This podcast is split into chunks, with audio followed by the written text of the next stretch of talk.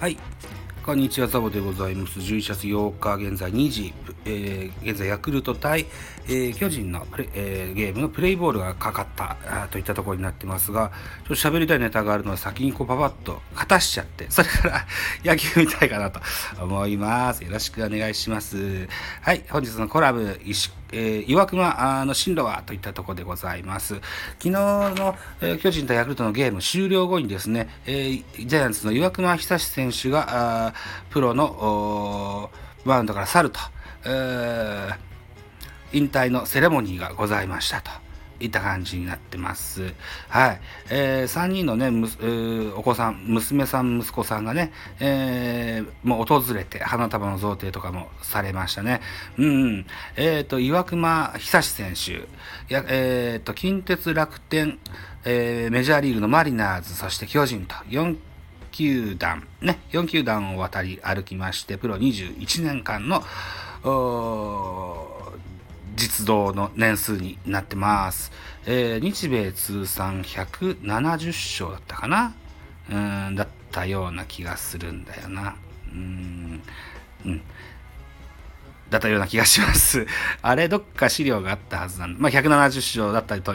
記憶しておりますよ。うん。で、この岩隈選手です。ジャイアンツに入団して2年間。ね、えー、結局ですね、右肩の手術の影響で1軍のでのマウンドに登ることは叶いませんでしたけれどもね、えー、ジャイアンツでで過ごした2年間はずっと、えー、ファファーム、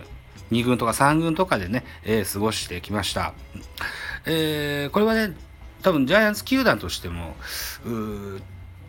まあまあ、織り込み済みのことだったと思います。後にね、あの、なんて言うんだろうな、コーチとしてね、えー、ジャイアンツでに貢献してくれたらいいかなといった算段もあったじゃないかなと思います。で、えっ、ー、と、2軍にいた時もですね、えー、現在1軍で活躍してる選手にもいろんなアドバイスをしましてね、うんと、それが結構花開いてる選手も何人かいるみたいです。えーと、昨日4勝目を挙げた今村信孝ですね、えー、サウスポーですけれども、この先発ピッチャーですよ。岩隈さんのフォーク、岩隈さんにフォークの投げ方を聞いてね、えー、それを習得したと。それによって投球の幅も広がったよといった感じになってます。うん。えー、っと、岩隈久志の指導はですよ、技術論にとどまらないと。中堅投手の一人は、えー、投球技術はもちろんですが、それだけではなく、私生活のことでも岩隈さんには相談に乗っていただきました。ぜひ残ってほしいと。えー、とある中堅選手はそうおっしゃってるそうなんですよね。うん。あるいはですよ、現在、あの、ジャイアンツのローテーションピッチャーの一角を担う畠清舟にもですね、岩隈はね、もっと緩急使って投げてごらんよっていうふうに、えー、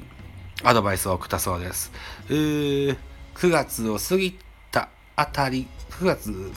中旬を過ぎたあたりからね、この畠清舟は1軍のローテーションピッチャーになんとかかんとか、あえー、ローテーションピッチャーに、はい、滑り込みました。うん。えー、この岩隈のアドバイスもあってのことだったなのかなというふうな感じもします。はい。といったことで、まだ現役中、別に兼任コーチでもないんですけれども、こうやっていろんな若手の選手にアドバイスを送ってくれた人ですよ。さらにですよ、メジャーリーグの時にはね、えー、魔術師と言われた投球術っていうのは、あの、岩隈の活躍を表した通りの一個だと思います。うん。あのー野球伝道師であるような存在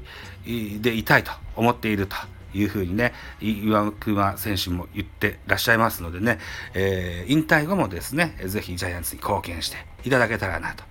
いうようには、いうように思っておりますということで、えー、本日のコラム、岩隈久志について喋ってみましたよ。はい。ご清聴ありがとうございました。後でもう一本撮りますね。